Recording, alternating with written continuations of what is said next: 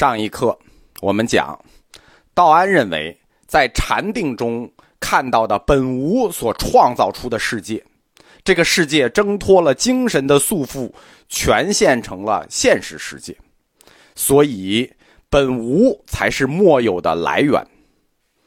道安提出来的叫做“本无生莫有”，这个很像什么呢？很像前期玄学的贵无派提出来的。就是我们批判过的那个“万有本无生”，道安提出来的是“本无生莫有”。你知道这个古文啊是这样，它差一个字或者这个倒装顺序有区别，它表达的意思是不一样的。“本无生莫有”和“万有本无生”，“莫有”和“万有”首先是有区别的。那谁先谁后也有区别。“万有”是指什么？“万有”是指事物已成。莫有是什么？是事物要成还没有成。万有本无生，指的是创生的状态；而道安指的本无生莫有，指的是创生的瞬间、创生的过程。一个是状态，一个是过程。这要用英语时态就比较好理解了啊，一字之差。他们是完全不同的概念，就是道安公和玄学贵无派看着口号一致，但是他们表达的概念是不一样的。本无和莫有，他们是在一瞬间内转化出来的。你听着觉得很扯是吗？其实它完全不扯，它就是西哲的两大流派，包括现在的一个宇宙大爆炸的猜想，对吧？宇宙大爆炸这个事儿证明了吗？科学家不是也没证明吗？道安公就提了。你现在也证明不了一样的，对吧？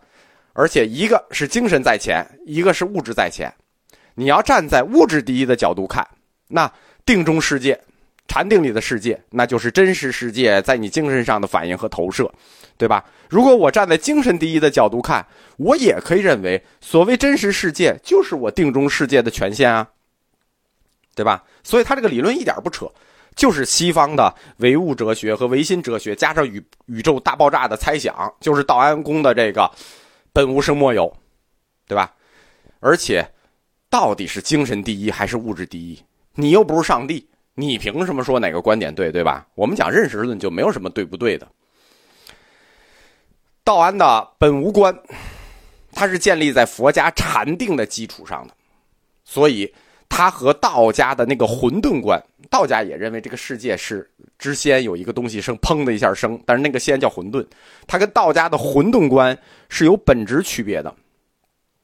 混沌是道家所指万物在创生之前那个世界的样子。那混沌什么样呢？以道家自己的说法，混沌是虚惑之中能生万物，虚虚就感觉就虚虚的一大团气儿。因此，在道家的混沌观中，混沌是一个恒常存在之物，就是变动的世界在存在之前，混沌是存在的。它虚惑之中，它有的在虚惑之中，然能生万物。它是一个确定物。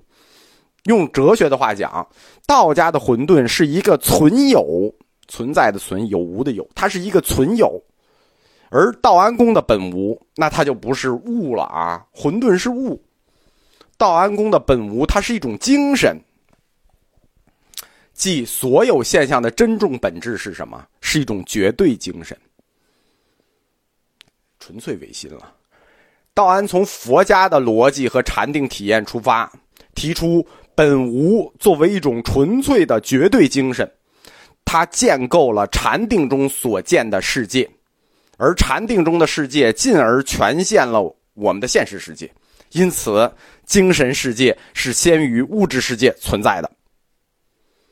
从这个角度看，道安所立的本无义，和鸠摩罗什所揭示的般若学的那个真谛，已经非常非常的接近了，对吧？而且我觉得他这个关于这个创生瞬间的这种想象，就是本无与莫有。在创生瞬间的这种想象，非非常有非常前卫啊。本无与莫有，除了在创生万物的瞬间有某种联系之外，他们还有没有其他的理论上的联系呢？就是我们中国人常爱一个问问题，我们说中国文化有一大一统问题嘛，大一统习惯嘛，就这是两者，对吧？本无与莫有，那这两者到底是二的关系，是一的关系，对吧？就是我我们最喜欢问的问题，就是换句话说，你定中所见的世界和你真实看到的这个世界，一这样全化世界，对吧？他们是二的关系还是一的关系？他们是什么关系？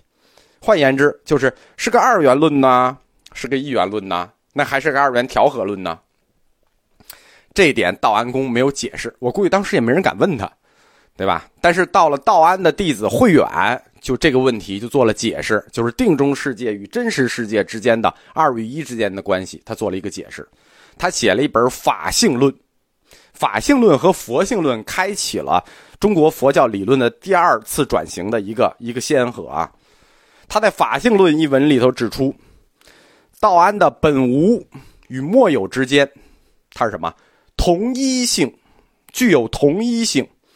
他说：“因缘之所有，本无之所无。”这种同一性是什么？我们前面讲过，芝顿老师就是哲学再次跨越了，就是一道生一，不是生一，就是一。他提出来了，本无与莫有也具有同一性。因缘之所有，本无之所无。这句话什么意思呢？就是你们看到的这个世界之所以有，是因为本无之所以无。这个古古文有点绕是吧？我们用现代话讲啊，现代话就会更绕，就是存在之所以存在，是因为不存在的不存在，懂了吗？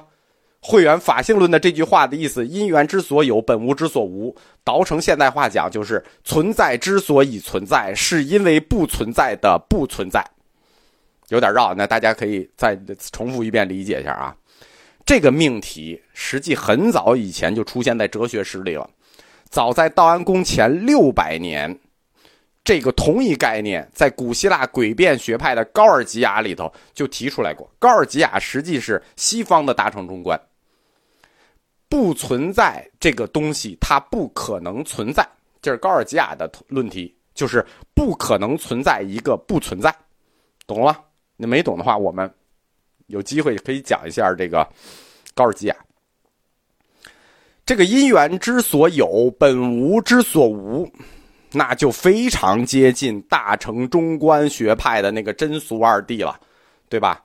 世界之所以有，那叫什么？那叫俗谛呀。本无之所以无，那叫什么？那叫真谛呀，对吧？因缘所有，本无所无，他们二者皆对，这就跟大乘就是。我们可以说啊，道安公的中国般若实际跟这个真正的印度般若非常接近啊，除了最后的那个真迹不一样之外，剩下都一样。道安的思想，它的发源是从佛教的禅定体验中来的，但是它的表现形式上，就是我们说的本无生莫有，这个表现形式上。确实更像中国道家思想与佛教大乘思想的一种结合。明确上，明确说一下啊，它只是表现形式上，他们很像这是一种结合。实际他们的理论发源完全不一样，就是来源方式完全不一样。这种结合，但是他们这种形式上的结合，就是本无生莫有，却比南方佛学的玄佛结合更加直接。为什么？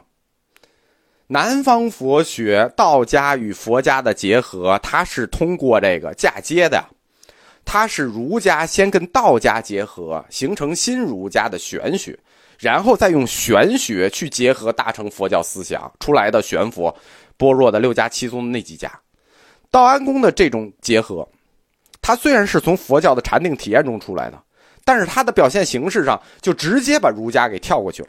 等于道家和佛家直接结合了，那它就比南方那种结合显得更加直接。我们来对比一下这个佛道两家啊，关于这个创生之先的差别。